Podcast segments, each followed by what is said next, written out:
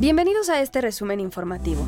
Autoridades de Jalisco afirman que detrás de la desaparición de los cinco jóvenes en Lagos de Moreno está la delincuencia organizada. Por ello, se dio parte a la Fiscalía General de la República para que atraiga esta investigación. En un cateo a un inmueble en Lagos de Moreno se localizó equipo que podría relacionarse con los muchachos desaparecidos. En Tamaulipas, al menos 1.200 migrantes instalados en un campamento improvisado a las orillas del río Bravo se trasladaron a un nuevo albergue, en el antiguo Hospital General de Matamoros. Tendrán cocina, internet y podrán vivir en ese lugar mientras llega su cita con las autoridades migratorias. Hubo un sismo de magnitud 6.1 en Bogotá. De acuerdo con el Servicio Geológico Colombiano, el epicentro fue en el municipio de El Calvario a una profundidad de 30 kilómetros.